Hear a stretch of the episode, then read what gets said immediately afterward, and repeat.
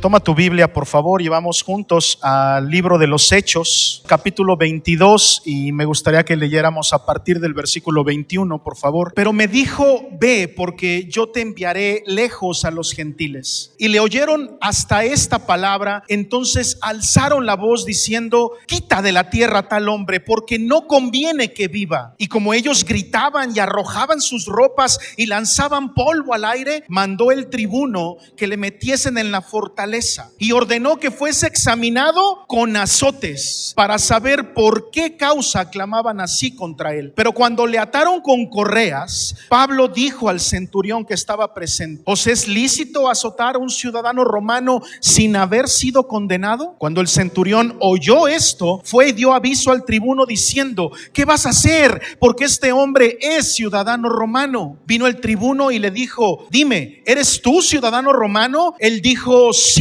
respondió el tribuno, yo con una gran suma adquirí esta ciudadanía. Entonces Pablo dijo, pero yo lo soy de nacimiento. Así que luego se apartaron de él los que le habían, de, le iban a dar tormento y aún el tribuno al saber que era ciudadano romano, también tuvo temor este tribuno por haberle atado. Versículo 30 dice, al día siguiente, queriendo saber de cierto la causa por la cual le acusaban los judíos, le soltó de las cadenas y mandó venir a los principales sacerdotes y a todo el concilio y sacando a Pablo le presentó ante ellos. El mensaje de esta mañana se titula Vámonos, diga conmigo, vámonos. Lo primero que quiero decirte acerca del mensaje de hoy es una parte de la vida de Pablo. Tú conoces a Pablo, puede levantar su mano quien ha sabido algo de Pablo, quien conoce la vida de Pablo. Entre muchas cosas que yo siempre he compartido contigo es que cuando yo llegue al cielo, alguien diga amén, por eso es nuestra esperanza. Por supuesto que me voy a gozar de ver la presencia de Dios. Alguien puede gozar con eso también. Es la esperanza que tú y yo tenemos, ¿sí o no? Ver a Dios, como hoy nos decía eh, Has, verlo cara a cara. Y una esperanza que tú y yo tenemos es de ver a Dios. Y yo cuando llegue al cielo, yo voy a correr, yo voy a estar feliz, yo voy a estar contento de estar en la presencia de mi Señor. Alguien puede decir amén a eso. Pero después de eso, tú ya sabes lo que te voy a decir porque te lo he dicho muchas veces. Yo voy a correr a buscar a Pablo. Pablo es uno de mis héroes en la Biblia. No es que yo adore a Pablo, no es que yo eh, eh, lo ponga en otro lugar que no le corresponde responde, él es y seguirá siendo un hombre, pero la verdad es que Pablo es una figura que yo admiro de la Biblia. En la palabra de Dios, cada quien tiene su personaje favorito, ¿no? Cada quien tiene un héroe de la Biblia, alguien que admira porque eh, tiene un comportamiento ejemplar, un comportamiento que nos inspira. ¿Cuántos me están siguiendo? Y uno puede admirar a alguna persona de la Biblia. Pablo es una de las personas que yo más admiro. Y lo admiro porque tiene una capacidad tremenda para poder transmitir pasión por la obra de Cristo. Mira, tú y yo podemos estar aguitados tristes, sin ganas. Pero cuando uno lee a Pablo, te das cuenta cómo Pablo tiene pasión. Diga conmigo pasión. Y una pasión no como ahorita tú respondiste pasión, una pasión de verdad. Si que esto estuviera lleno de Pablos y yo diría, digan conmigo pasión, Pablo gritaría pasión. ¿Por qué? Porque es, es un hombre apasionado. Pablo se apasiona por las cosas que hace. Y yo le pido al Señor, no que me haga como Pablo, porque eso no sé si pueda ser posible o no, pero sí le pido que me permita que todo lo que yo haga, lo haga con qué? Con pasión. Que si yo voy a trabajar, lo haga con pasión. Que si amo a mi familia, lo haga con pasión. Que si ayudo al prójimo, lo haga por pasión. Nada de lo que yo tengo que hacer como hijo de Dios debería de salir de una obligación. ¿Sabes por qué? Porque tú y yo amamos a Dios. Por lo tanto, cuando amamos a Dios y comprendemos el amor que Dios nos ha tenido, tú y yo todo lo hacemos por amor. ¿Sí o no? De hecho, nosotros venimos aquí a la iglesia y no debería de ser, como lo dije hace rato, una religiosidad. Voy porque tengo que ir, voy porque soy cristiano, voy porque es lo que me enseñaron, voy porque me convertí a Cristo y pues hay que ir a la iglesia los domingos. El domingo tú y yo venimos a adorar a nuestro Creador y lo hacemos por amor y compasión, ¿sí o no? Así debería de ser. Por eso es que eh, cuando alabamos deberíamos de hacerlo como con pasión. Cuando adoramos deberíamos de hacerlo con pasión. Cuando leemos la palabra y estudiamos la palabra de Dios, ¿qué crees?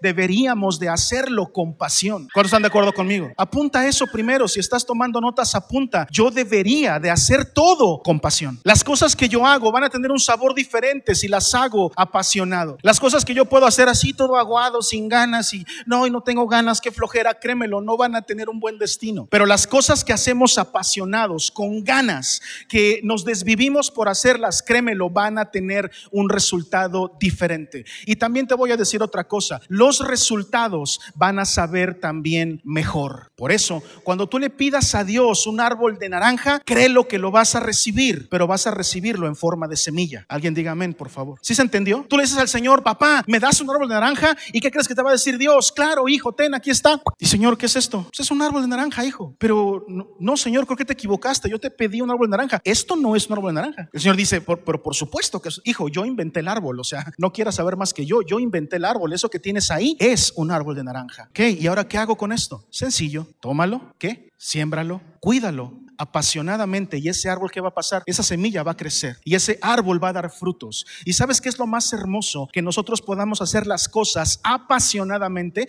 con la intención de cuando vemos las naranjitas del árbol, poder cortarlas, hacer el juguito y decir al Señor, aquí está el resultado de mi esfuerzo. Y la primera persona con quien lo quiero compartir es contigo. Vente conmigo a tomar un juguito del árbol que en primera instancia tú me diste. Eso habla de la pasión que uno tiene por servir al Señor. Todo lo que tú hagas, debes de hacerlo con pasión. Volta con el que tienes al lado y díselo. Todo lo que hagas, hazlo con pasión. Apasionate por las cosas que haces. No seas aguado con las cosas que haces. Hazlo con pasión. ¿Cuántos pueden decir amén y aplaudir al Señor esta mañana? ¿Qué estaba pasando con Pablo? Pablo predicaba la palabra del Señor y esta partecita que estamos leyendo, quiero decirte que Pablo la comienza diciendo que recibió una revelación de parte de Dios en donde Dios le decía, te voy a enviar y no cerquita, te voy a enviar bien lejos. Vas a ir lejos de aquí, te voy a enviar con una misión, predicarle a los gentiles. ¿Alguien sabe lo que es un gentil? Es un no judío. Entonces, en ese tiempo, hablar de Jesús, incluso para los mismos discípulos, era algo que solamente estaba guardado para los propios judíos.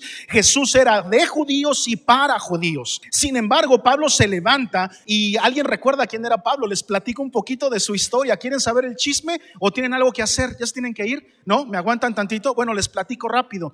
Este hombre era llamado judío de judíos, maestro de maestros. Dice la tradición que era miembro del Sanedrín. No solamente era maestro de la palabra, sino que también era juez entre el pueblo. Y durante mucho tiempo se dedicó a perseguir cristianos. ¿Cuántos lo saben? Y tomaba a los cristianos y los apresaba y los mandaba al circo romano a que murieran. ¿Viste la película de Gladiador?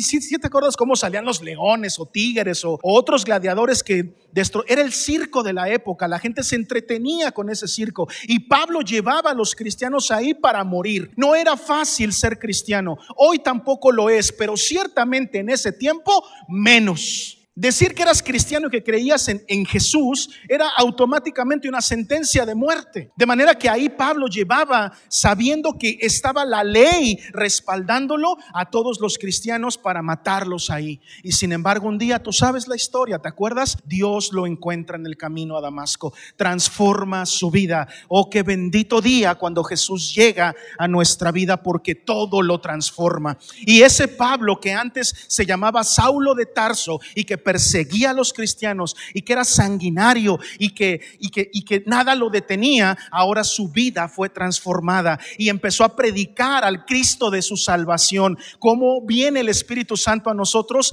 y nos transforma. Tú y yo teníamos un destino de perdición, pero cuando, cuando Cristo nos encontró, transformó nuestra vida. Y lo que antes era un destino de muerte, ahora es un destino de gloria. ¿Alguien puede decir amén a eso? ¿Alguien puede aplaudir? ¿Alguien se siente vivo esta, esta mañana. Ah, gloria al Señor. Oye, pastor, todo se transformó de Pablo. No, no todo. Él siguió siendo el mismo apasionado de siempre. Así como era apasionado para perseguir cristianos, ahora era apasionado para qué? Para hacer la obra de Dios. Y fue un hombre incansable. Y entre eso recibe, y aquí es donde comienza nuestra lectura, recibe una revelación de parte de Dios. Y Dios le dice, tú no le vas a predicar a los judíos. Toma chango tu banano. Yo no sé si dimensiones lo que eso significaba. Pero él estaba, estaba estaba siendo empoderado, estaba siendo comisionado. Dios le estaba poniendo una misión. Tú no le vas a predicar a los judíos, tú le vas a predicar a los gentiles. No sé si tú lo sepas, pero Pablo es llamado el apóstol de los gentiles. Él a sí mismo se llama. Por eso es que es tan importante y me gustaría que escribieras esto, que tú conozcas la teología paulina, porque tú y yo no somos judíos. Alguien por favor diga amén a eso, yo no soy judío. Yo no soy judío, ¿verdad? Sin embargo, Dios Dios me da a mí entrada a su reino sin pertenecer directamente al pueblo judío. Porque Cristo viene y establece un principio. Ya no se trata de etnias. Ahora Cristo, a través de su obra redentora en la cruz del Calvario, nos da entrada a todos. Gloria al Señor. Por eso yo tengo un lugar en el reino porque fui perdonado por Jesús. De manera que entonces también Dios dice, oye, pues ahí está Pedro, ¿se acuerdan de Pedro? Que también traía todo un show también el Pedro, eh, este, solamente a los judíos, solamente a los de la circuncisión. Hasta tuvieron un pleito ahí en Gálatas 5 con, con Pablo acerca de eso. ¿Por qué tú solamente le predicas a los judíos?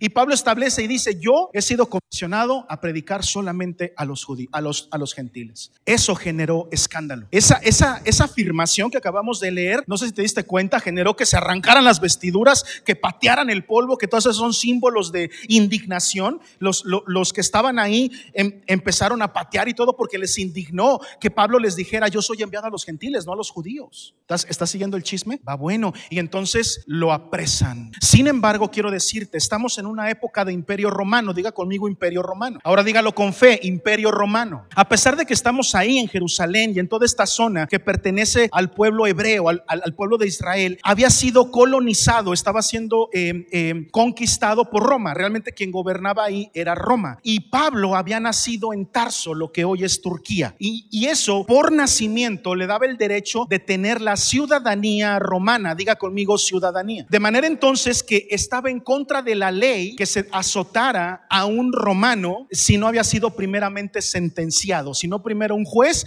le dictaba sentencia, tú te mereces unos azotes, entonces se podría azotar. Pero si no había sentencia, uno podría azotar como romano a quien fuera. No sé si sabías eso, pero los romanos tenían derecho de azotar a cualquier judío, sin ningún problema. ¿eh? O sea, no tenían que ir a juicio, simplemente decía, pues me, ofendió y yo tengo el derecho de azotarlo. Qué bueno que no es así ahora, ¿va? porque ya muchas esposas dijeron, híjole, ojalá fuera así. Yo sacaría mi látigo luego, luego y azotaría a mi marido inmediatamente, ¿no? Gloria al Señor que no es así, todos los maridos damos gracias por eso. Entonces, resulta que se, se, estaba cometiendo una injusticia. ¿Vamos, ¿Vamos bien? Sigue el chisme para que no te lo pierdas. Pablo lo, lo apresan, Pablo dice que es enviado a los gentiles, esto ofende demasiado al gobierno romano y dice, ahora nos van a querer colonizar a nosotros a través de la creencia de este tal Jesús. No lo podemos permitir. Entonces dice la palabra, lo que acabamos de leer, que lo toman preso, lo amarran y lo llevan para adentro a la cárcel. Y entonces dicen, ¿saben qué? Vamos a sacarle la sopa. Eran como de la PGR de aquí de México, más o menos. Unos tehuacanazos ahorita a este tipo. Vamos a ver cómo le sacamos la sopa, pero ¿por qué anda diciendo que le va a predicar a los gentiles? Y entonces Pablo, sabiéndose romano, ¿sí o no? Sabiéndose ciudadano romano, dice, no, ¿qué creen? Aboga a su ciudadanía. Y dice, se está cometiendo una injusticia conmigo, porque yo soy romano. Y apela a su ciudadanía. En ese momento dice la palabra que los que estaban ahí se espantaron, porque sabían que si eso era cierto, entonces estaban violando la ley y ahora se les iba a voltear el chirrión. Eso es muy bíblico. Diga conmigo, voltear el chirrión. Se le iba a voltear el chirrión a ellos. ¿Y sabes qué iba a pasar? Que ahora ellos podrían ir a la cárcel y ellos podrían ser azotados. No era cualquier cosa. Tú me dices a mí eso, yo también me pongo a temblar. Y dice la palabra que se espantaron y fueron con el, con el mandamás y dijeron, oye, ¿qué vas a hacer? Parece, por ahí nos acaba de decir que es romano. El otro, el encargado, se mete así todo espantado y le dice, oye, me acaban de decir que dijiste que eres romano. ¿Eres romano? Y él le dice, sí. Bien, bien este, amplia su respuesta del Pablo, ¿no? Sí, soy romano. Oye, pero es que en estos tiempos ser ciudadano romano cuesta mucha lana. Y le dice algo de su intimidad. Yo también adquirí, adquirí la ciudadanía romana, pero a mí me costó un billete. A mí me costó una lana. Y entonces él, con todo el derecho que le da el haber nacido en Tarso, expresa las palabras, a ti te pudo haber costado mucho, para mí fue gratis, porque yo nací siendo romano. Soy judío, pero como nací en Tarso y allí estaba el gobierno de Roma, yo automáticamente cuando nací fui nombrado ciudadano romano. Así que tienes una bronca, tú me tocas y yo te volteo el chirrión. Toma chango tu banano. ¿Tú te imaginas cómo está esa escena? Les dio miedo. ¿Y sabes Entonces lo soltaron. Y ya entonces dijeron, ah, no, no, no, este, no, no creas que te íbamos a pegar. No, no, no. Nos, nos malentendiste. No, no. Lo que pasa es que queremos, pues, preguntarte ya por la buena, ¿por qué le vas a predicar a los gentiles? Básicamente eso es lo que dice. Y termina nuestra lectura diciendo eh, que lo sacan de la cárcel, lo desamarran. Yo me imagino pidiéndole perdón. No, no, no, Pablito, no. Este, eh, perdónanos, de verdad, no fue nuestra intención. Ahorita te desamarramos. Desamárralo, tráele una coca fría que no nos vaya a acusar. Algo, ¿no? Y lo presentaron delante ya de los jueces para que declarara su para que rindiera su declaración, pero pues ya diferente, ya no como lo estaban humillando. Pablo apela a su ciudadanía. La pregunta es, ¿por qué? Espero que esto lo estés anotando. Pablo apela a su ciudadanía. La pregunta es, ¿por qué? ¿Por qué apeló a su ciudadanía? Y te voy a dar la respuesta. La respuesta es porque la ciudadanía da beneficios. Diga conmigo, beneficios. Ahora grítelo, beneficios. Apunta por favor eso. La ciudadanía da y otorga beneficios. Por eso fue que cuando sintió que lo estaban agrediendo, que le iban a dar sus latigazos, abogó a sus derechos, abogó a sus beneficios. Eh, nuestra cercanía con Estados Unidos culturalmente nos pone a muchos de nosotros en una circunstancia muy parecida. ¿Cuántos de aquí tienen familiares en Estados Unidos que se fueron sin papeles? Levanten su mano. Bien, bien alta, que se fueron sin papeles. O sea, que se fueron, no sé, como Dios les haya dado a entender. Ok, casi la mitad. La mayoría tenemos ese caso porque pues pobrecito de México, tan, tan cerca de Estados Unidos y tan lejos de Dios, ¿no? Pero bueno, al final todos tenemos ese ejemplo, algún familiar por allá que tengamos en Estados Unidos. Al menos a mí, no sé a ti, me ha tocado ver familiares o amigos incluso que llevan años esperando porque su situación en Estados Unidos se regule, porque tengan sus papeles para poder adquirir su qué, su ciudadanía y llevan años haciéndolo y yo he visto que cuando eso ocurre y los papeles son arreglados, apenas le pasó a mi cuñada, hermano, eso era una fiesta en la familia. ¿Sabes por qué? Porque mi cuñada decía, wow, es que ahora ya voy a poder regresar a México, voy a poder ver a mis familiares, ya no soy ilegal, ahora yo celebro esta ciudadanía porque esta ciudadanía ahora me da beneficios que antes cuando yo no era ciudadano no me daba. Y eso la verdad es algo que la gente celebra eh, en demasía, la ciudadanía da beneficios. Tú eres mexicano, alguien por favor diga gracias a Dios porque soy mexicano. De repente hay algunos que prefieren ser gringos, perdón, es que, pero yo doy gloria a Dios por ser mexicano. Ser mexicano también me da muchos beneficios. Vivimos en un país hermosísimo, el más hermoso que puede haber. Mira, yo no conozco muchos, pero también he escuchado de muchos corazones mexicanos apasionados decir como México no hay dos. Y donde yo veo, a lo, sí aplaude al Señor porque vivimos en un, en un país muy lindo. Y muchas personas que ven, no sé, eh, ver los, los, los castillos en, en, en, Francia, en Europa, en Italia, este, recientemente también Laurita Castañeda anduvo por allá dándose el rol y me decía, pastor, pues está muy bonito, pero pues el, el, de Chapultepec no le pide nada, ¿eh? O sea, la verdad es que está, está muy padre, está muy bonito ese, ese castillo, ¿no? Eh, entonces, eh, como México no hay dos, tú como mexicano también tienes beneficios, ¿sí o no? Aquí en México tenemos beneficios. Uno no sabe lo que tiene hasta que lo pierde. Recientemente hay una TikToker que ya es muy famosa, la mayoría lo debe de seguir. ¿Sí saben lo que es TikTok? ¿Cuántos conocen lo que es TikTok? Levanten la mano. Hijos del diablo, pero vean nada más. En lugar de que estén leyendo la Biblia. que se llama Chingu Amiga. ¿Alguien conoce a Chingu Amiga? Es una coreana que se vino a México y yo le empecé a seguir. Ya no me gusta tanto, creo que ya voy a dejar de seguirla porque ya anda haciendo muchas tonterías. Pero yo empecé a seguirla por un video que, en donde la vi llorando y dijo, qué hermoso país es México. Ustedes no saben lo que tienen. En Corea yo tengo que estar estudiando 18 horas diarias. Hay mucha presión para que yo termine la carrera. Si no me caso a cierta edad, la sociedad me tacha. Hay mucha presión y aquí uno vive tranquilo, uno vive rico, uno se puede sentar en la playa uno puede estirar la mano y comer. Vivimos en un país muy bendecido y tenemos beneficios tremendos que nadie más tiene. Alguien tiene que celebrar y hacer ruido por eso. Viva México, viva nuestro país. Vámonos, pero vámonos regresando porque aquí estamos en el mejor lugar que podemos estar. Bueno, entonces quiero decirte, la ciudadanía otorga beneficios. Cristo vino a salvarnos, alguien diga amén. Y cuando Él viene, hace una obra redentora, diga conmigo redención. La redención el acto de reconciliarnos con Dios y Jesús tiene ese ministerio. A través de Jesús, tú y yo obtenemos la reconciliación con Dios.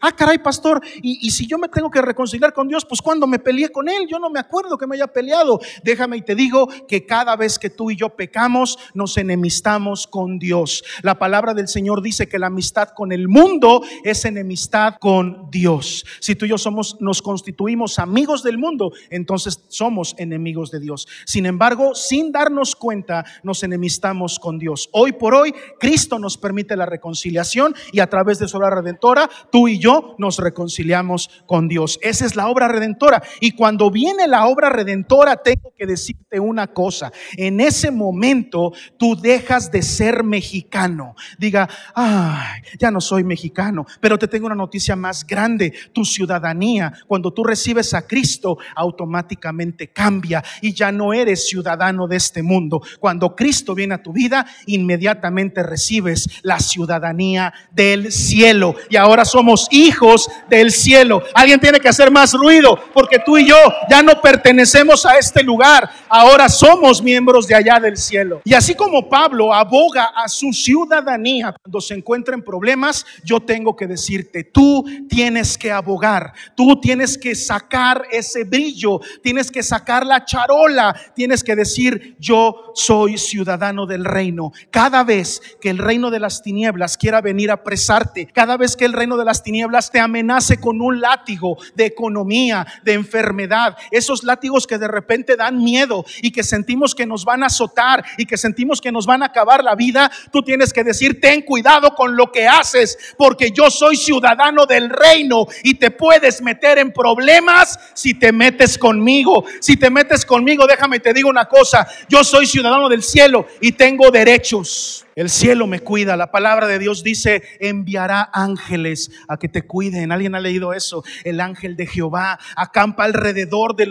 de, los que le creen y los protege. Yo tengo derechos, tengo obligaciones, claro, pero hoy quiero venir a predicarte algo que va a inspirar tu fe. Tú no perteneces a este mundo. Si yo te hubiera dicho, te acaba de llegar la visa americana, hubiera celebrado más, ¿verdad? A ver, lo voy a repetir. Tú no eres ciudadano de este mundo. Tienes una nueva nacionalidad. Olvídenlo, no, no le están entendiendo. Si fuera la visa, hubieran gritado, hubieran dicho, ¡eh! Ya me fui de Estados Unidos. La visa que tú y yo tenemos, el documento que nos identifica, la sangre de Cristo, diga conmigo, la sangre de Cristo me da entrada al cielo. A lo que yo no tenía antes, ahora tengo ese derecho. Así que tú puedes levantarte como un hijo de Dios y hablarle directamente al reino de las tinieblas y decir, ¿sabes qué? Es el látigo de la economía, es el látigo de la desintegración familiar, es el látigo de la enfermedad, es el látigo que tú quieres azotarme, te voy a decir una cosa, deja de hacerlo. Alguien diga amén, por favor. Tomen autoridad en el nombre de Cristo y digan, ¿sabes qué? Deja de hacerlo porque te vas a meter en problemas. Te puede ir mal. Nuestra guerra no es contra sangre y carne, ¿cuántos dicen amén? Sino contra principados, potestades del aire. No le estamos hablando a enemigos humanos. Yo quiero que sepas, tú no tienes enemigos humanos. Nuestro enemigo es Satanás, el diablo. Y él es el que hace a través de toda una maquinaria cosas imposibles para hacerte desistir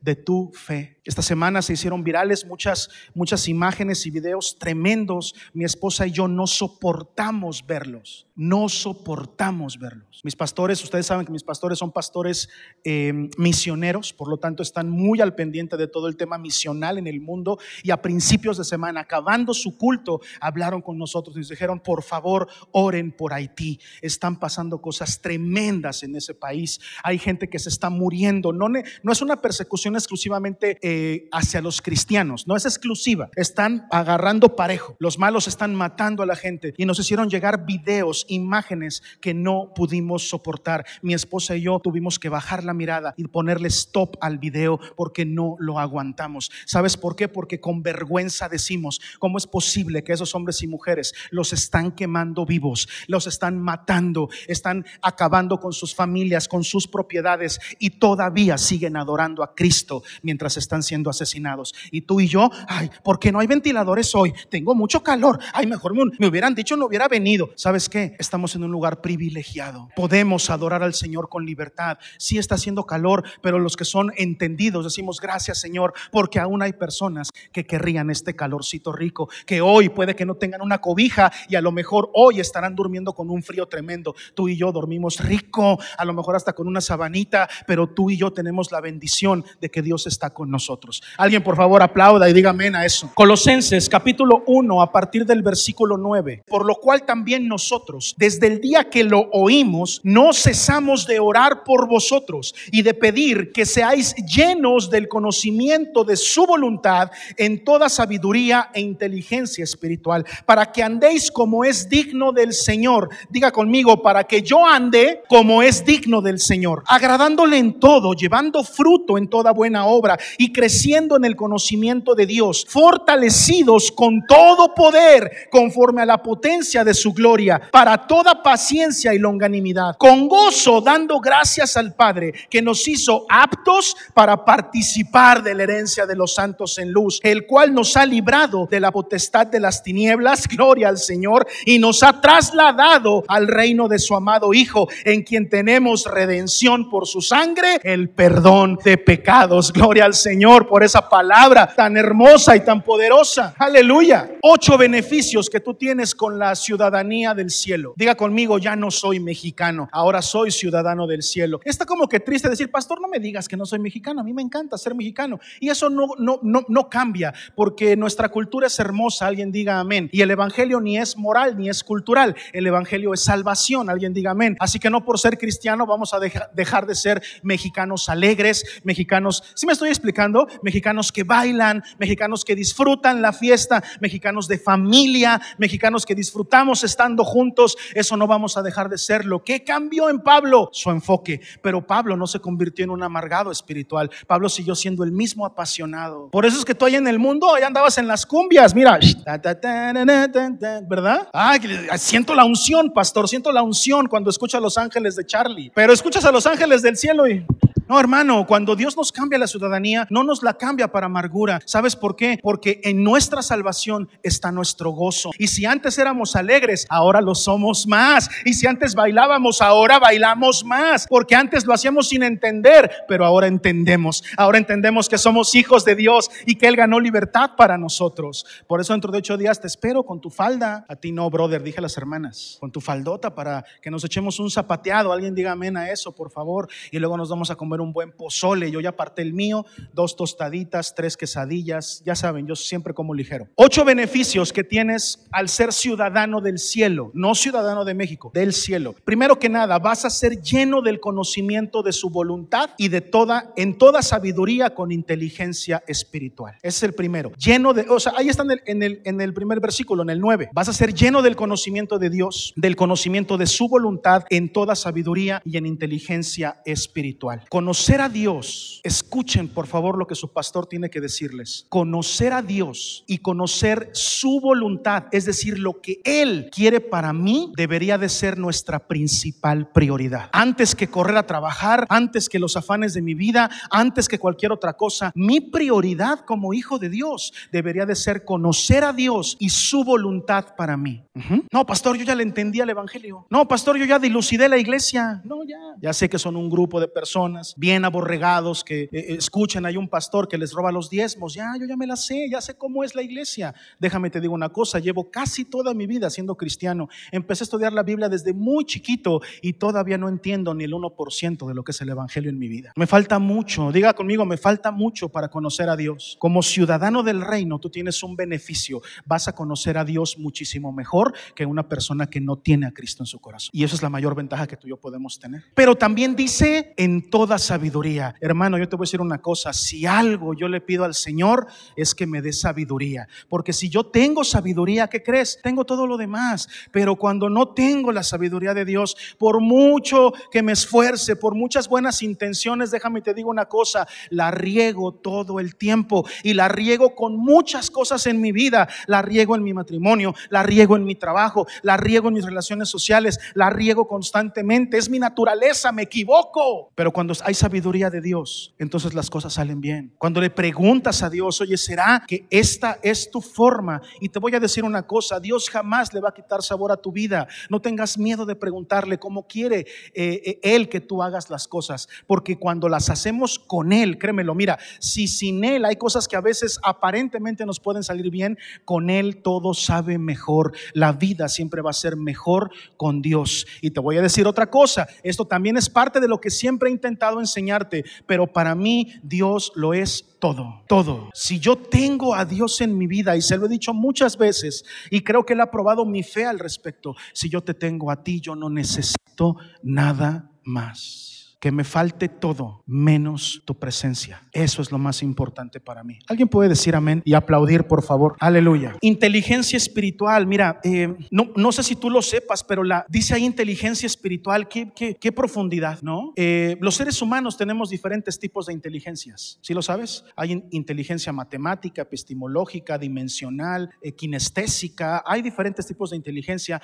Desde hace como 40 años para acá se puso muy de moda la inteligencia emocional, que hay que este, dominar nuestras emociones y eh, ser inteligente emocional. Pero pocas veces se habla de este tema, inteligencia espiritual. Y te voy a decir una cosa, yo no creo que haya una ignorancia que cueste tanto como la ignorancia espiritual. ¿No se entendió? Está, bien, yo, yo, mira, si tú dices, oye, pastor, eh, ¿eres inteligente para las matemáticas? No. Y la verdad es que me encantaría, pero no es tan importante para mí ser inteligente para las matemáticas como ser inteligente en mi espíritu. Porque la ignorancia que me puede generar las cosas más graves en mi vida es ser un ignorante espiritual.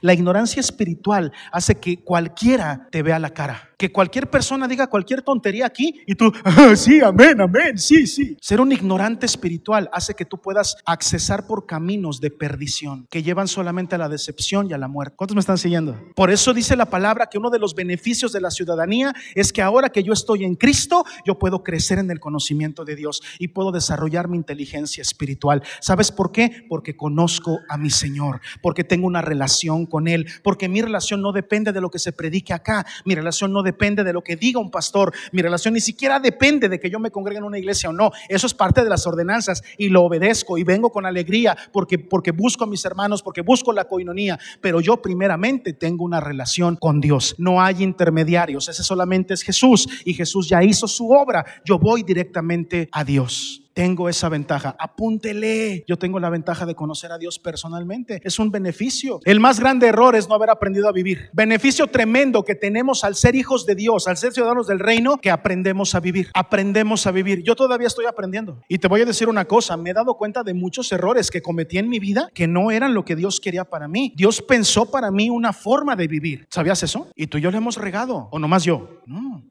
La hemos regado. Y la hemos regado y gacho, gacho. ¿Por qué? Porque desconocemos el modelo de Dios. No andamos en la vida como a Dios le gusta que andemos. Tú y yo tenemos una forma de hacer las cosas y es la forma de Dios. El Señor dice, las relaciones sexuales son solamente para el matrimonio. Y tú y yo, ahí vamos, la regamos. ¿Ya me quemé yo solo? Nada más. Yo, yo fui el único pecador. No te hagas, no te hagas. Y bien sabes la cola que vienes arrastrando. Y la regamos. Y sabes que ese tipo de regadas, este, a Dios no le agrada el divorcio. Y tú y yo, ahí vamos. A Dios no le agradan los abortos. Y muchos de aquí, ahí vamos. Porque no tenemos entendimiento, porque no sabemos lo que a Dios le agrada. Bueno, a veces es peor porque lo sabemos.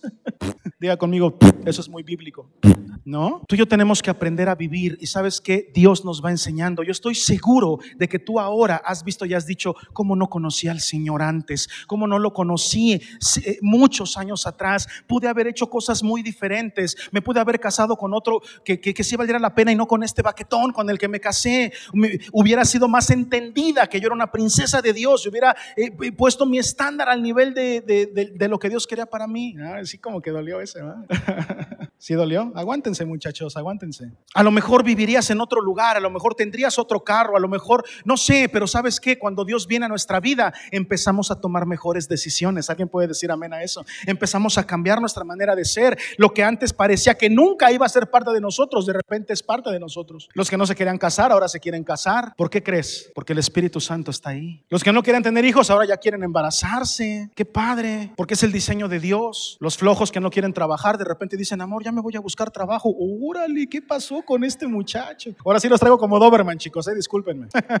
Porque las cosas cambian y aprendemos a vivir. Tú quieres saber por qué la mayoría de cosas en tu familia, en tu, en tu vida, no en tu familia, en tu vida, han salido mal. Es bien sencillo, porque no has aprendido a vivir. Y a vivir nadie más te va a enseñar más que Dios. Dios es el que enseña que el marido tiene que trabajar. Ay, pastor, eso es muy anticuado. Dile como quieras, pero es lo que Dios enseña. Que el varón es el proveedor. Y si tú varón dices, no, es que aquí es 50-50, pastor, pues entonces no estás viviendo como Dios dice. No estoy diciendo que no te va a funcionar. Puede que te funcione. Puede que dije, puede que te funcione, pero Dios no va a estar ahí. Pastor, pero yo le quiero, ¿está prohibido trabajar? No, no está prohibido, pero no le quites la responsabilidad de ese baquetón. Él tiene que hacerse cargo. Digan amén, chicas.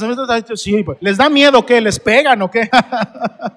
Aplaudan al Señor por lo menos. Y todo eso, ¿no? El noviazgo, Dios establece una forma de noviazgo. Yo te enseño, el noviazgo tiene que ser así. Ah, no, yo como quiera, yo a mi manera, pero vas a salir lastimado, te va a doler, te vas a tropezar. Ah, no, yo no creo, eso le pasa a los demás, a mí no. ¿Y qué crees? Diga conmigo, porque no aprendiste a vivir. ¿Duele? ¿Le sigo? Sí, sí, le sigo, ya le paro ahí. Aprender a vivir. Y la manera correcta de aprender a vivir solamente te la puede enseñar Dios. Hasta discutir nos enseña Dios. Maridos, digan amén. No, como cristianos seguimos discutiendo, pero hemos aprendido a no faltarnos al respeto, a no gritarnos, a reconocer la voz del otro, al platicar, a bajarnos de nuestro orgullo cada quien, a llevar nuestros puntos de vista y discutir, lo cual significa dos puntos de vista, discutir, dos expresiones, dos palabras. Aprendimos.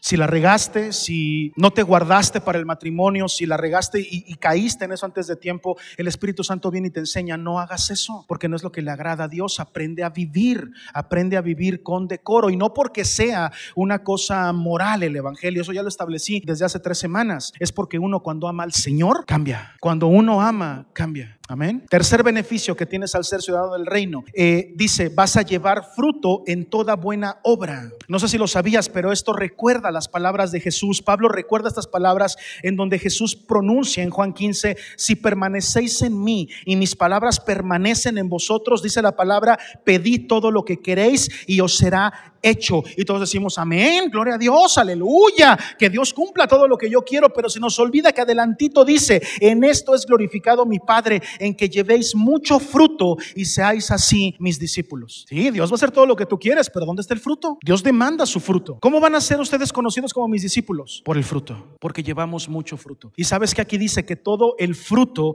que tú y yo podemos llevar, dice la palabra aquí bien clarito, tiene que ser en toda buena obra. Diga conmigo buena obra. Las buenas obras no nos dan salvación, pero las buenas obras dan testimonio de quién nos ha salvado. ¿Se entendió la diferencia? Voy a repetir esa frase para quien está las obras, las buenas obras no nos dan salvación, pero las buenas obras dan testimonio de aquel que nos salvó. Tú no puedes decir que eres salvo sin tener buenas obras. ¿Cómo? Pero no que no las necesito, no, no las necesitas. Pero una vez que ya eres salvo, el testimonio de quien vive en ti viene por lo que tú haces. Por eso en esta casa jamás se te va a enseñar que el bien que podamos hacerle a alguien está condicionado. Vamos a dar despensas, Laurita, pero solamente a los de vid, por favor. ¿Alguna vez te he dicho eso? Nunca. Solamente a cristianos, por favor, porque pues la bendición está de este lado. ¿Alguna vez te he dicho eso? Nunca. Cuando estuvimos en la, en la pandemia, ¿se acuerdan que les decía yo? A lo mejor no podemos reunir tantas despensas, a lo mejor no podemos hacer tantas cosas, pero sal y ve a ver a tu vecino. ¿Se acuerdan que les decía eso? Hazle el bien a quien puedas. Sal y siembra una sopita. Tú no sabes si a lo mejor eso les va a salvar la cena, un sobrecito de fideos. Pero tú y yo tenemos que hacer el bien. Hay alguien que necesita una palabra de consuelo. Ve y dísela. No te calles, porque a veces una palabra nos puede salvar. Y lo peor de todo es cuando tienes la convicción en el Espíritu Santo de que tienes que dar y no lo haces. Y te pones, y, mira, pretextos que nos podemos poner, hay mil, ¿eh? Ay, Señor, ¿cómo le voy a decir yo que, este, que tenga fe y que sus finanzas van a mejorar si yo no tengo ni un peso en la cartera? ¿Cómo voy a ser yo el que le diga eso? Por eso, para que cuando vayas y se lo digas, tu fe sea alimentada. ¿Sabes cuántas veces yo le he dicho a la gente, ten fe que las, que las finanzas van a mejorar cuando yo no tengo ni que llevarme a la boca? Muchas veces. Ay, pastor, estoy un hipócrita. No, soy un hombre de fe, porque mientras se lo digo a la persona, Dios me está diciendo, así como tú se lo dijiste a él con fe, así va a ser hecho para ti. Y no lo voy a dejar a él y no te voy a dejar a ti. Y Dios es sabio, Dios es bueno y no nos deja. Alguien haga ruido, alguien haga algo, alguien chifle. Yo quiero saber si estás aquí. No me hagas sentir como que le predico a piedras. Aquí hay suficiente lugar. Pastor, yo me quiero ir de misionero. Gloria al Señor que tengas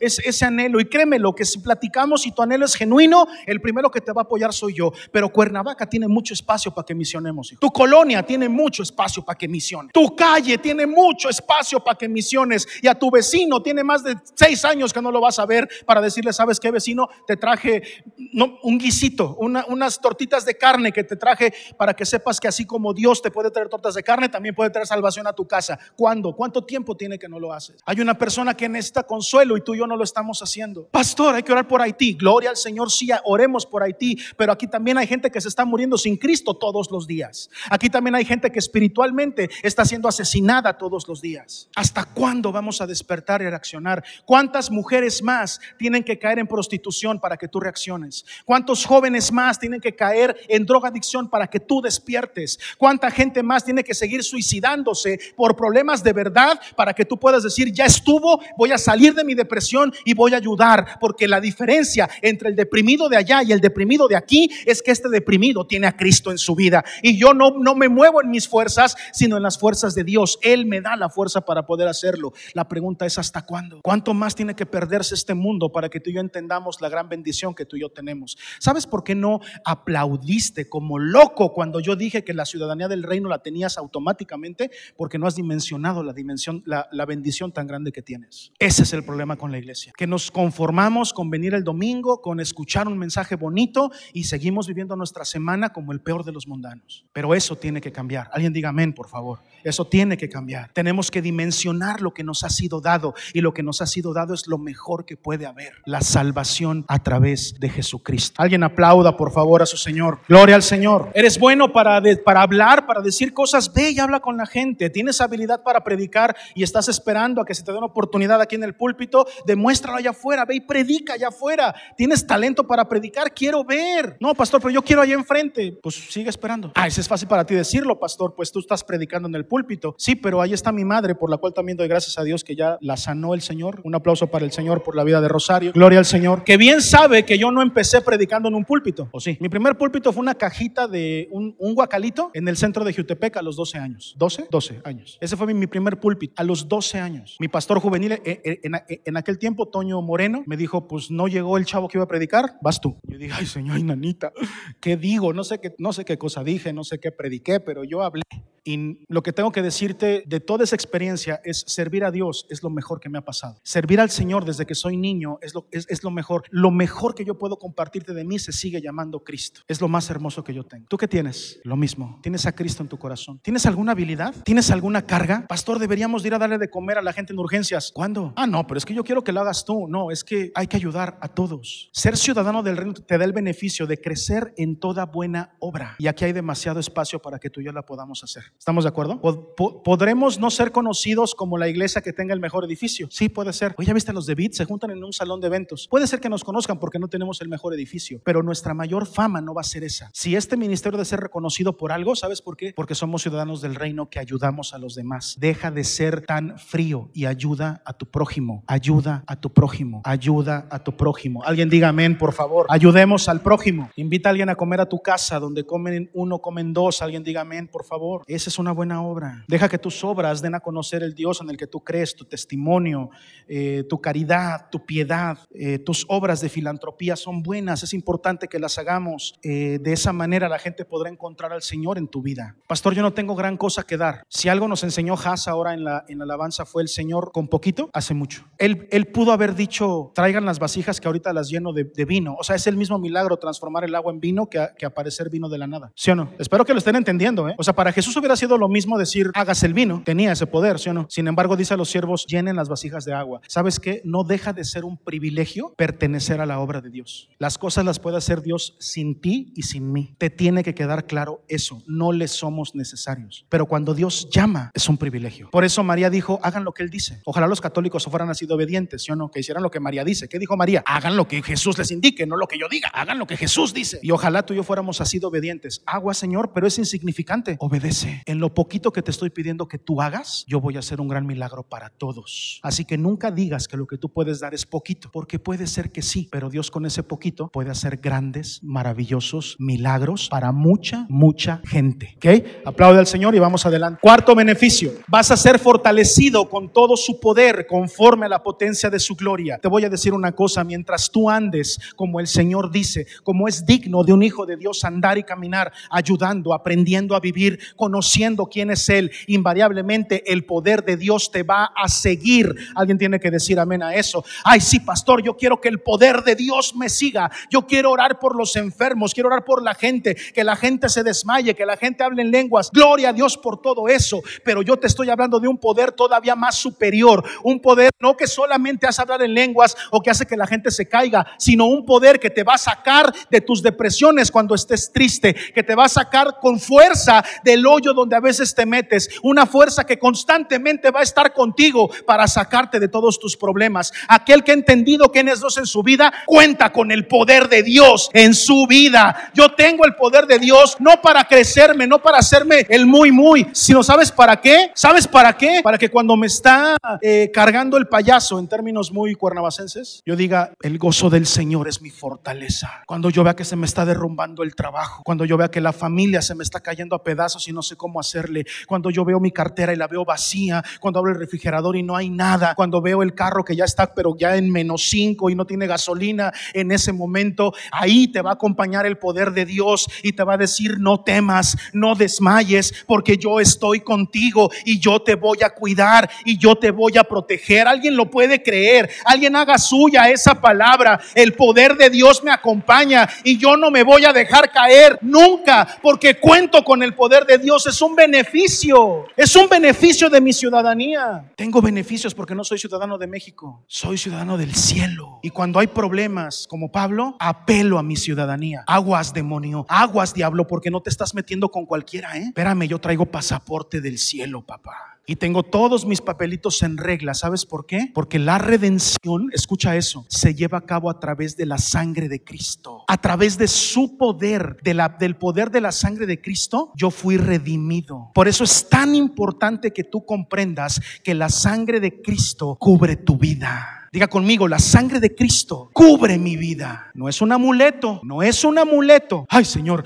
la sangre de Cristo, que me, me cubro con la sangre. Y te cubres y te descubres. No hace falta que te persines, hermano. Ya no hace falta eso. La sangre de Cristo fue derramada en la cruz del Calvario y te cubre todo el tiempo. No es un amuleto para vestir y para desvestir. Tú estás cuidado todo el tiempo. Es como, ¿cuántos han ido al Sams o al Costco? Sams o Costco. Y, no me pagan nada eh, por andar haciendo comerciales. Eh. Y de repente vas ahí este, con el carrito y cuando llegas a la puerta, ¿qué hacen? Hay una persona ahí que te dice, ¿me puede permitir su, su ticket? Ahora ya hasta lo leen, antes lo revisaban visualmente, ¿no? Y tú cuando sabes que no debes nada, cuando sabes que todo lo que llevas en el carrito está en orden, hasta dices, claro, aquí está, te, te, voy a cambiar el chiste. Vas salido del súper, no Sam's, no Costco, porque ahí, ahí siempre te lo piden. Hablemos de uno que nunca te lo pide. Y de repente vas con el carrito y afuera del súper, antes de, salir al, al, estacionamiento, hay unas barras detectoras de unos, este, cosas que le ponen a la ropa, a, a los, a los rastrillos. ¿Tú cómo sabes, pastor? Luego les platico. Este, que suena, ¿no? Hace una alarma cuando suena, ¿no? Imagínate tú que tú llegas a la caja, traes suficiente lana para pagar, gloria al Señor, te llevas las cosas que necesitas y pagas lo que tiene que pagarse. Te dan tu ticket, vas con el carrito y de repente, ti, ti, ti, ti, ti, ti. Pues uno, se espanta, ¿no? Dices,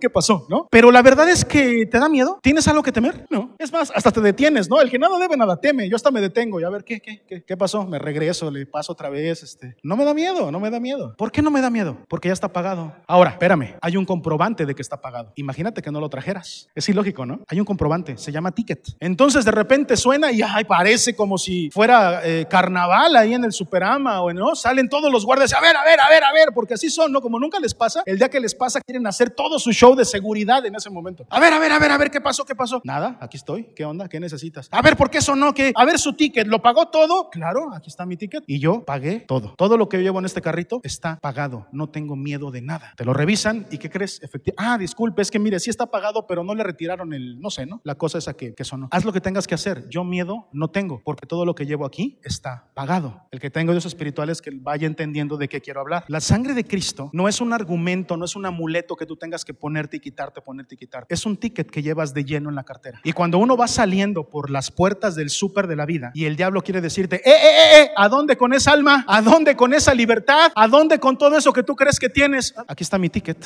está pagado. Este ticket se llama la sangre de Cristo y lo ha pagado todo. Yo con esto me voy, pero libre, libre. Si lo puedes entender, va a estar bien padre el día que te suelten el alarma y tú. ¿Y el ticket, amor? ¿El ticket no, no, no, no viste, amor, dónde? Así de ridículo suenas cuando, ay, que la sangre de Cristo me cubra. Te cubre, la traes todo el tiempo, está contigo. Dios cuida de ti. Alguien diga amén, por favor. Y ya todo está pagado, no tienes nada que temer. El diablo va a querer engañarte con que no es así. El diablo va a querer venir a mentirte con que tienes que dudar y con que a lo mejor no es cierto. Te tengo una noticia. Todo está pagado. No debes nada. La redención ha sido hecha en su totalidad. Gloria al Señor. Fortalecete en ese poder. Quinto beneficio, vas a tener paciencia y longanimidad. La paciencia sirve para las circunstancias, la longanimidad para las personas. Una evidencia de que Cristo está en tu corazón, escucha lo que te quiero decir, es que tienes mejor relación con tus circunstancias y mejor relación con las personas que te rodean. No, pastor, yo pensé que era saber teología. No, eso no te hace cristiano. Saberme muchos versículos. No. Ir el domingo, todos los domingos a la iglesia. No. Yo me doy cuenta de cuando el Espíritu Santo vive en ti, cuando tienes una mejor relación con tus circunstancias y una mejor relación con las personas que te rodean. Apenas estás subiendo un poquito la temperatura de tus circunstancias, sea cual sea esa, y empiezas a brincar. Ay, no, que esto no, que muy caliente, que esta circunstancia, ¿por qué me pasa? Yo mejor ya no voy a la iglesia. Pastor, te entrego el ministerio porque yo así no puedo. Bien, ¿eh? Un hijo de Dios aprende a relacionarse con sus circunstancias a través de la paciencia. Y pueden venir muchos trancazos y el hijo de Dios, paciente, tranquilo, no pasa nada. Pero si la barca se está hundiendo, pasa nada. Cristo viene en la barca. Yo confío en él. Ciegamente, sí, ciegamente. Pero la tormenta no cesa, no importa. Pero si no cesa, nos vamos a voltear. No importa. Tampoco te importa voltearte. No, si Cristo viene en la barca, me va a salvar con barca y sin barca. Y si Cristo viene en la barca, aunque naufraguemos, naufragamos juntos. Y si Dios me va a salvar encima de la barca, me puede salvar hasta abajo del mar, porque hasta ahí puede llegar su mano para sacarme. Por lo tanto, yo siempre voy a tener confianza. Pase lo que pase, y aunque la tormenta no cese, yo tengo paciencia. Pero también con las personas. Eso fue circunstancias. Ahora es personas. No, pastor, yo así ya no. Yo ya no juego. Es que ya no lo aguanto. No trabaja, es flojo, le huele la boca, no se lava los pies. Paciencia. Bueno, paciencia y talquito. Ahí se aplica paciencia y, y talco. Pero yo reconozco la obra del Espíritu Santo en tu vida, no cuando veo grandes dones espirituales, sino cuando veo cómo te relacionas con tus circunstancias y con las personas. ¿Le apuntaste? ¿Cómo me relaciono con las circunstancias y con las personas? Seguimos adelante. Beneficio número 6. Tendrás gozo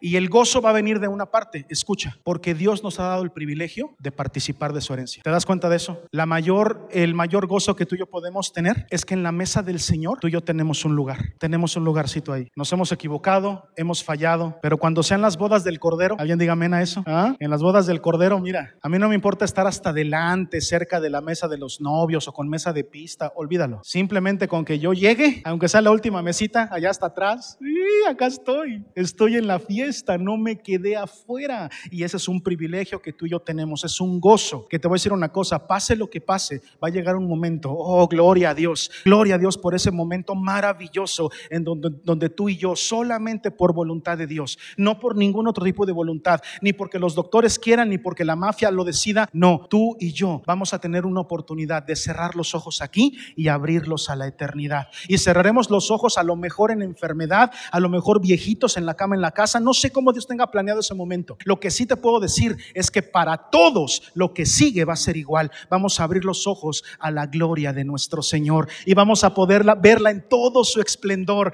y te lo prometo, vamos a gozar de su presencia para toda la eternidad y estaremos con él siempre gozándonos. Ese es el gozo que tú y yo tenemos. Es que si tú estás de más, mira, una de las razones por la cual Pablo escribe Colosenses y Filipenses es porque Colosos, Coloso y, y, y Filipos eran, eran ciudades en donde la gente estaba demasiado cercana a la filosofía humana. Por eso escribe muchas cosas de gozo, de salvación, de redención. Esas cartas tienen mucho esa palabra porque tanto los colosenses como los, los filipenses eran personas demasiado preocupadas por lo terrenal. Tú tienes que trabajar, aunque no quieras, varón, pero no es lo más importante. Las cosas terrenales pasan, las cosas del cielo son eternas. ¿Dónde crees que conviene invertir tiempo, dinero y esfuerzo? Tienes que trabajar, haz lo que tengas que hacer, ten una casa cada vez mejor. Alguien diga amén, un carro cada vez mejor. Gloria al Señor por todo eso, pero no permitas que el afán de hacer riquezas aquí te quiten de hacerlas allá arriba. ¿Sale? Muy bien, el que sigue. Gozo por hacernos aptos para participar y termino con este. Ah, no, perdón, el 7 nos ha librado de la potestad de las tinieblas y nos ha trasladado al reino.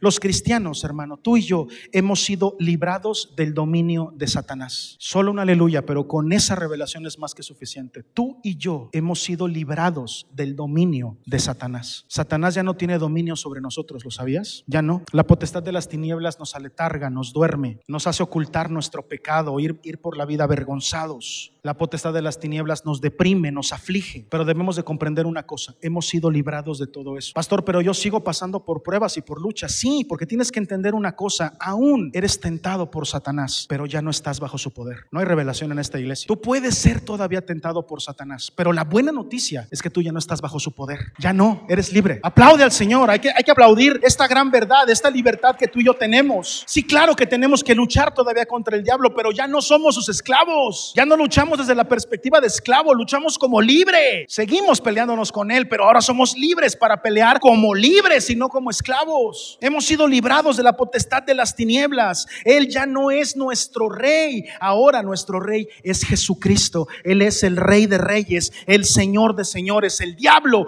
ya no tiene derechos sobre de ti, sobre de mí. Ya no los tiene porque Cristo nos ha librado. Aleluya. Por eso yo no voy a escuchar las tentaciones del diablo. Yo tengo más que estar escuchando las promesas que Dios tiene en su palabra para mí que andar escuchando las tonterías que dice el chanclas y las tonterías que dice ese mentiroso. Espero que te esté cayendo el 20 porque a veces como cristianos le hacemos más caso a las mentiras que dice el diablo que a las verdades y promesas que Dios dice sobre nosotros. No prestes tu oído más a lo que tenga que decir el diablo que a lo que Dios tiene que decir de ti. Hemos sido librados de eso, hermano. Dice la palabra que hemos sido trasladados, ¿sabes? A ver, la palabra trasladar que ocupa en ese en ese verso es la misma que se ocupaba para cuando era conquistada una ciudad por un gobierno extranjero o un reino era conquistado por un reino extranjero, se trasladaba la capital de ese reino que había sido conquistado, se trasladaba al reino que lo conquistaba. Obviamente no podemos trasladar casas ni nada, pero se trasladaban todos sus, eh, sus habitantes y todas sus riquezas. ¿Me estás, ¿Me estás haciendo caso? Se trasladaba. Si se conquistaba esa ciudad, se trasladaba a la capital que había conquistado. ¿Se entiende? El conquistador se traía para acá todo y decía, ahora esta ciudad me pertenece. Es la misma palabra. Tú y yo estábamos cautivos en una ciudad dominada por el diablo, llamada una vida sin Cristo. Pero el gran conquistador, alguien diga amén, por favor, con un caballo de poder, montado en autoridad, fue y conquistó y entonces trasladó nuestra vida del reino de las tinieblas al reino de su propio Hijo. Y de esa manera dijo, ahora tú me perteneces, ya no eres un hijo del diablo, ya no eres un hijo de las tentaciones, yo he pagado por ti, he conquistado por ti, he luchado por ti y ahora tú me perteneces tú y yo somos de Cristo, porque Él ha pagado con su sangre nuestra vida. Entendamos ese principio. Fuimos trasladados del reino de las tinieblas al reino de Jesús. Ahora nos ha conquistado y le pertenecemos. Gloria al Señor por eso. Y termino con lo siguiente. Tenemos redención. Por su sangre el perdón de pecados. Octavo beneficio, tú y yo hemos sido lavados con la sangre de Cristo. Nuestro rescate es legal. El precio de nuestra libertad fue la sangre de Cristo y fue pagado por Jesús mismo. Esta es la mejor razón para declarar la sangre de Cristo cubre mi vida. La sangre de Cristo me cubre. He sido redimido, he sido limpiado, he sido lavado. Pastor, es una noticia muy buena. Yo no había dimensionado la ventaja que es ser ciudadano del reino. Vamos a terminar con esto. Abre tu corazón, por favor, y entiende esto. Ahí con el que tienes al lado, ponle la mano respetuosamente y dile, vámonos, vámonos, vámonos, porque nuestra ciudadanía no es de aquí. Tenemos un pasaporte que dice que tú y yo no somos de aquí. ¿Alguien puede decir amén? Aquí estoy, sí, pero yo no soy de aquí. Soy un extranjero caminando por esta tierra. Yo necesito sanar, yo no. El Espíritu Santo necesita sanar. Si hay alguien aquí que le tiene miedo a la muerte, o alguien tiene que ser libre del miedo a la muerte. Porque para ti, para mí, la muerte es nuestra esperanza. Porque no somos de aquí. Para mí el vivir es Cristo y el morir ganancia. Alguien necesita ser libre del miedo al que va a pasar. ¿Será cierto? ¿Será cierto que hay algo después de eso? ¿Será acaso que voy a ver a los que he perdido? Alguien hoy necesita crecer en su fe. Tú y yo no somos de aquí. Aleluya. Aquí estamos, pero ya casi nos vamos. Oh, vámonos, vámonos, vámonos. Tengo una disyuntiva, dice Pablo. Por un lado me quisiera quedar aquí todo el tiempo para seguirles enseñando, pero por otro lado se me están cosiendo las habas porque yo quiero estar allá arriba con mi Señor, gozando, donde ya no hay enfermedad, donde ya no hay eh, tristeza, donde todo es alegría, todo es alabanza. Yo ya me quiero ir y tengo disyuntiva. Necesito quedarme por causa de ustedes, pero de querer yo ya hubiera partido. No le tengas miedo a eso. Allá nos espera lo mejor, lo mejor de todo. Y la mejor gente, los que hemos perdido, están allá esperándonos. Al menos muchos de los que yo he perdido están allá esperándome. Oh, ya no aguanto para verlos otra vez, para abrazarlos de nuevo. Yo no soy de aquí. Alguien necesita recibir esa palabra en su corazón hoy. Alguien que ha, dicho, ¿será cierto Dios? ¿No estaré yo alucinando? ¿No estaré yo? ¿No será que esto es puro cuento, la religión? Yo tengo que decirte, la Biblia es la palabra de Dios y es verdad. Y mira lo que dice Filipenses 3:20, más nuestra ciudadanía está en los cielos eh, de donde también esperamos al Salvador, al Señor Jesucristo, el cual transformará este cuerpo de humillación nuestra para que sea semejante al cuerpo de la gloria suya. Aleluya. Por el poder con el cual puede también sujetar, dice la palabra, a sí mismo todas las cosas. Es que el Señor es poderoso y todo, todo se sujeta a Él. Aún la muerte ha sido vencida. Aún le arrebató las llaves del Hades para que tú y yo vivamos una vida diferente, una vida como es digno de vivir, una vida de hijo de Dios. Pastor, ¿será pecado esto? ¿Será pecado aquello? Una persona que vive constantemente preocupada, ¿por qué si es pecado y qué no? Hermano, está viviendo al límite, al límite, ahí en donde nada más me, me está preguntando, ¿dónde puedo pisar para no caerme? El verdadero hijo de Dios tiene libertad de caminar en donde Dios lo ha puesto. ¿Sabes por qué? Porque todo ha sido derrotado. En el mundo tendréis aflicción, pero confiad, dice el Señor. Yo ya vencí al mundo, yo ya lo derroté. La victoria es de ustedes. La victoria yo la gané por ustedes. ¿Habrá algún extranjero aquí? ¿Habrá algún extranjero aquí en México? Yo sí. ¿Eres extranjero, Toñito? ¿Te ves como medio alemán? ¿Tú? Ah, tú eres colombiana. Bueno, una extranjera no de México, de este mundo. ¿Habrá quien esté caminando por esta tierra como un extranjero? Mira, cuando estamos aquí en Cuernavaca, Cuernavaca era lugar de extranjeros hace muchos años. Y los extranjeros se veían luego, luego. Pues sí, con este color que tengo, pues como no se iba a ver un... Tú ibas al centro, ¿sí te acuerdas? Y había gringos en el centro, ahí donde tú vives. Estaba lleno de gringos, ya no hay tantos, sí hay. Pero antes, en los ochentas, en los en los noventas, Beto, ahí donde tú vives estaba lleno de gringos. Había una, una escuela de idiomas enfrente, la Cuauhnáhuac, ¿te acuerdas? Y hombre, cuando entraban los extranjeros a la Cuauhnáhuac, bueno, hasta Matt Damon, el de las películas, estudió ahí. No, hombre, parecía un cúmulo de liendres güeras ahí caminando por toda Avenida Morelos. ¿De dónde están los güeros, no? Ahí iban todos, como parecía como si nos estuvieran invadiendo los de Estados Unidos, ¿no? Porque los extranjeros se notan, porque los extranjeros se ve los extranjeros son diferentes. 30 años de cristiano y nadie sabe que eres cristiano porque te ves igualito que todos los demás. ¿Qué hubo? No puede decir amén, diga Dios me ampare, Dios me ampare con este pastor. Hay ciertas características que tiene un extranjero. Un extranjero, papá. Acuérdese de los gringos aquí. ¿Cómo gastan su dinero los extranjeros? ¿Cómo lo gastan? Vámonos porque su dinero aquí vale. ¿Sabes por qué? Porque la economía de aquí está lastimada. ¿Al extranjero le importa? ¿Por qué no le importa? Porque sus recursos y su dinero no pertenecen a este gobierno. Los recursos de un extranjero y el dinero de un extranjero no dependen de esta economía. El extranjero gasta con gusto porque dice, aunque aquí caiga una devaluación, mi dinero vale porque no es de aquí, mi dinero es de otro lado y la economía en el país de donde yo vengo está súper bien. ¿De qué me tengo que preocupar? Tus finanzas no dependen del gobierno de México.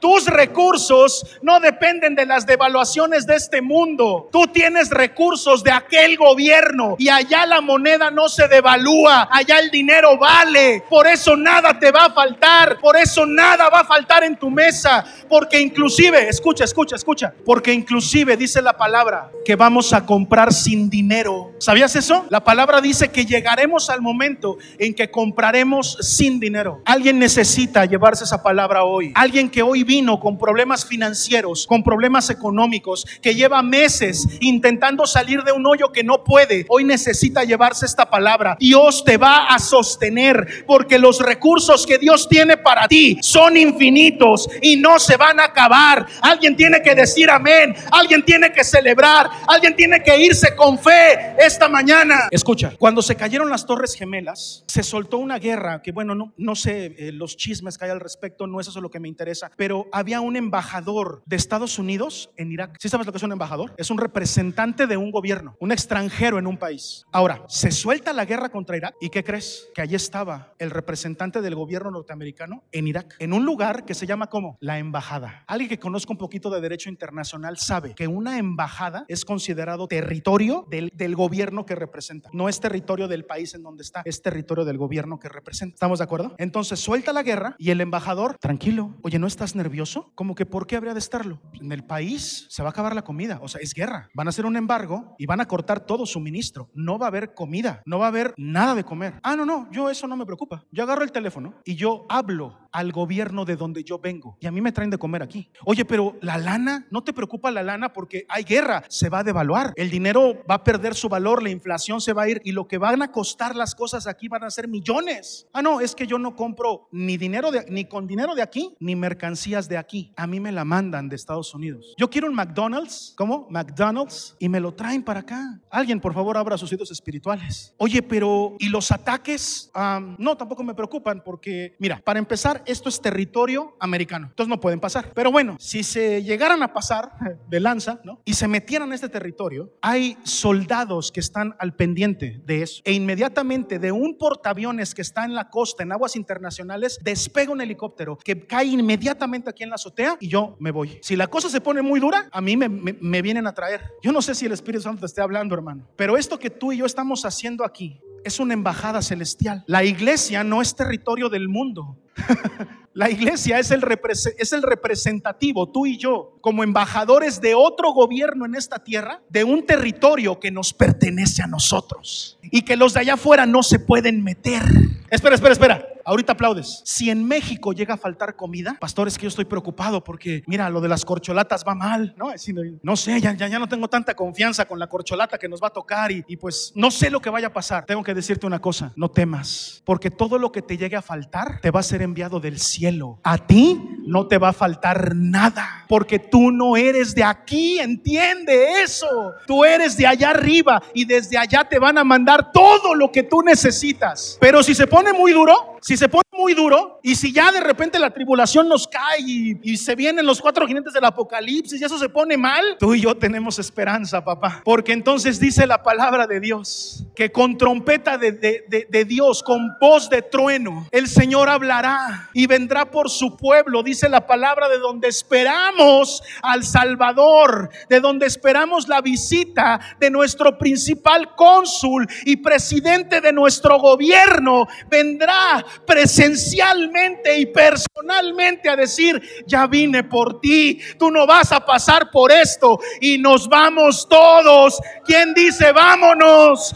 Vámonos porque aquí, aquí se puso caliente la cosa. Mejor vámonos para allá arriba. Aleluya, aleluya. ¿Cómo te adoro, Señor? ¿Cómo te alaba mi corazón? Vámonos. ¿Cómo te adoro, Señor? ¿Has visto cómo son las celebraciones de los, de los Juegos Olímpicos? ¿Sí has visto? A mí se me llena de emoción el cuerpo porque sea que sea el país que gane, no importa. Chécate cómo el que está en primer lugar canta su himno. Hasta, hasta me gusta echar competencias, ¿no? A ver, a ver quién va a cantar más apasionado, el alemán. Uy, el alemán llora y, ahí está todo orgulloso de, de su güerez y de todo lo que él es y de su cerveza y de sus salchichas y está todo orgulloso y está. Y el alemán es orgulloso, ¿eh? Yo, pues nadie le va a ganar al alemán, pero no sé si has visto un inglés, ay, son orgullosos como ellos solos y se paran así y están derechitos cantando el himno de Inglaterra. Y yo digo, ah, creo que sí le va a ganar. Pero tú ves al de cualquier país, al brasileño, al español, cantan con mucha pasión. Cuando es el de México, que es pocas veces, hasta lloro, papá, hasta lloro, ¿eh? Porque nadie le gana a un mexicano para celebrar a su país. Si tan solo tuviéramos la mitad de esa revelación, solo la mitad, para poder celebrar nuestra ciudadanía y el triunfo de Cristo en la cruz del Calvario, para regalarnos esa ciudadanía. Cada alabanza, cada canto, lo cantaríamos como un himno, orgullosos, emocionados, al borde de las lágrimas porque entendemos que si aquí en el mundo se celebran gobiernos y se celebran ¿Cuánto más celebraremos tú y yo que tú y yo somos del cielo? ¿Cuánto más? Padre nuestro que estás en el cielo. Gracias porque tú no estás, no es otra tu habitación. Diga conmigo, Padre nuestro que estás en el cielo. Santificado sea tu nombre. Santificamos tu nombre, Dios. Estás en el cielo, ese es tu hogar y para allá vamos tenemos pasaporte, tenemos visa. ¿Cuántas veces no hemos dicho el Padre nuestro y no, quedó, no nos quedó claro que cuando Jesús lo enseñó, lo primero que puso en nuestro corazón fue, acuérdense que su Padre no está aquí. Padre nuestro, ¿dónde estás? En el cielo. Allá tú y yo pertenecemos.